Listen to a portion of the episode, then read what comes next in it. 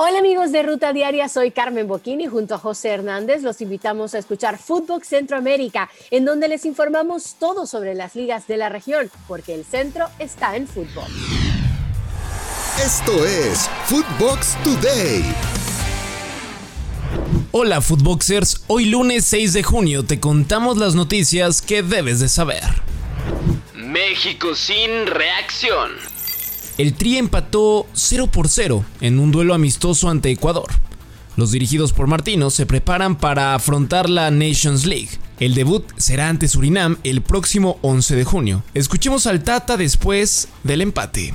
En la parte futbolística hay conclusiones que tienen que ver con, con, lo colectivo, con el sistema de juego a utilizar, eh, con entender este, y ratificar que hay un sistema que, nos, nos queda más cómodo y con el cual jugamos mejor.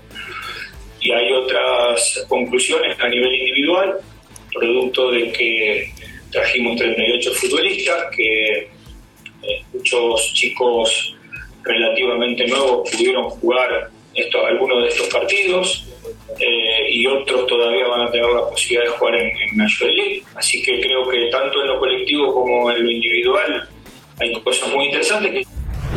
Además, Mr. Chip de España asegura que el próximo ranking FIFA la selección mexicana perderá dos posiciones.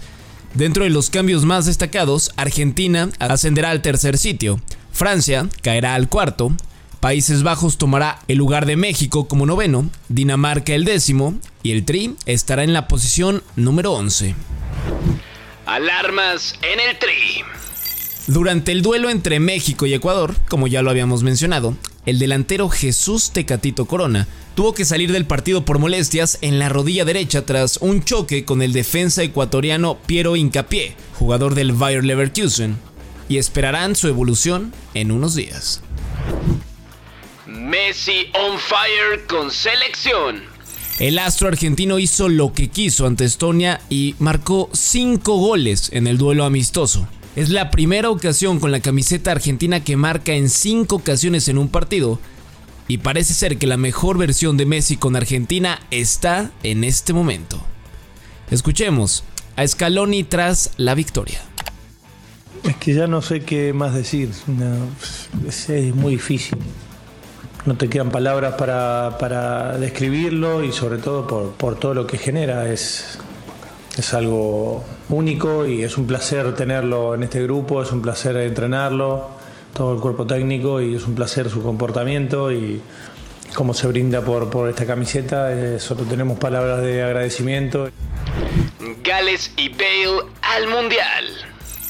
La selección de Gales consiguió el boleto a la Copa del Mundo en el repechaje de UEFA ante Ucrania, al ganar en Cardiff 1 a 0 con un desafortunado autogol de Yarmolenko.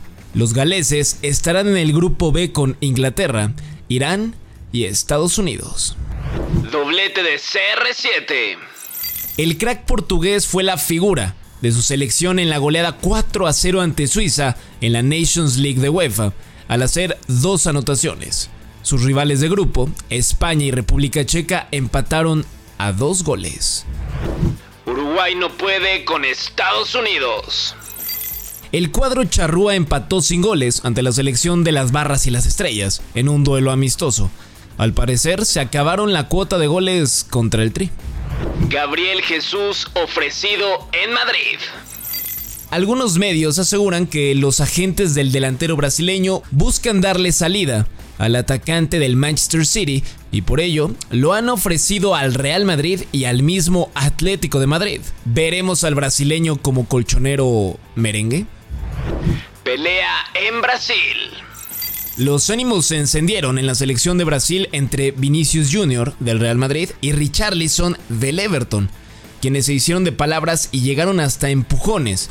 Y de no ser porque sus compañeros actuaron a tiempo, la discusión no llegó a más.